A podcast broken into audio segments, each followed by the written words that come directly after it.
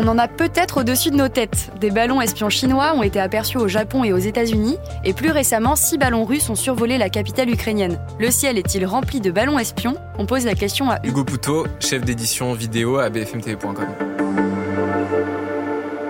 Non, non, non, on peut pas dire que le ciel est rempli de ballons espions, mais c'est sûr qu'on en entend beaucoup parler récemment, surtout depuis que les, États-Unis ont affirmé avoir euh, abattu euh, le ballon espion euh, chinois qui volait dans leur ciel.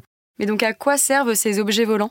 Bah, à quoi ça sert? C'est un petit peu compliqué parce que là, on n'a pas encore toutes les données, notamment sur le ballon qui a été abattu euh, par les États-Unis. Mais ce qu'on entend pour l'instant, c'est qu'en fait, c'est des ballons qui pourraient servir déjà à observer une position, à observer des sites stratégiques, des sites militaires évidemment, mais c'est aussi potentiellement pour recueillir des informations sur des systèmes de communication. Et est-ce que c'est la première fois que des ballons espions sont utilisés?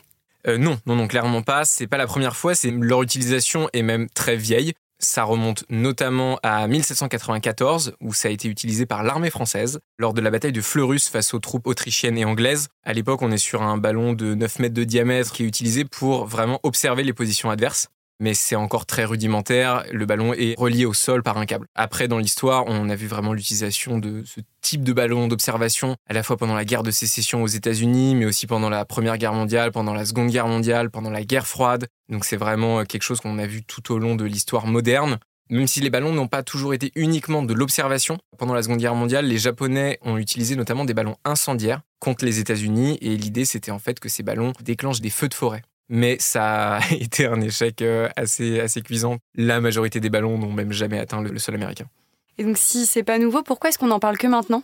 On n'en parle que maintenant, donc parce qu'évidemment le fait d'actualité avec le ballon chinois aux États-Unis, mais en fait ces ballons, ils ont été globalement mis de côté et un peu abandonnés à partir de la fin des années 50, à une époque où les satellites se sont développés massivement et où on a préféré utiliser ce type de technologie, de méthode pour l'espionnage entre autres. On s'est rendu compte ces dernières années que les satellites, ça coûte extrêmement cher, à la fois à produire, à entretenir, à lancer, et qu'à contrario, les ballons, c'est peu coûteux. Ça peut aussi ne pas être très repérable, parce qu'en fait, les ballons actuels, ils volent dans la stratosphère. Donc c'est vraiment très haut, on est à entre 12 et 50 km au-dessus du sol. À titre indicatif, un avion de ligne, ça dépasse pas généralement 12 km de hauteur. Donc on est vraiment très haut, ce qui fait que c'est pas forcément repérable. Merci d'avoir écouté ce nouvel épisode de la Question Info. Tous les jours, une nouvelle question et de nouvelles réponses.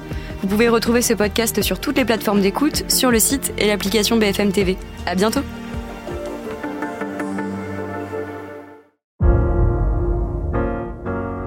Vous avez aimé écouter la Question Info? Alors découvrez le titre à la une, le nouveau podcast quotidien de BFM TV. Les grands récits de l'actualité, des témoignages intimes c'est tous les soirs sur vos plateformes préférées. À bientôt!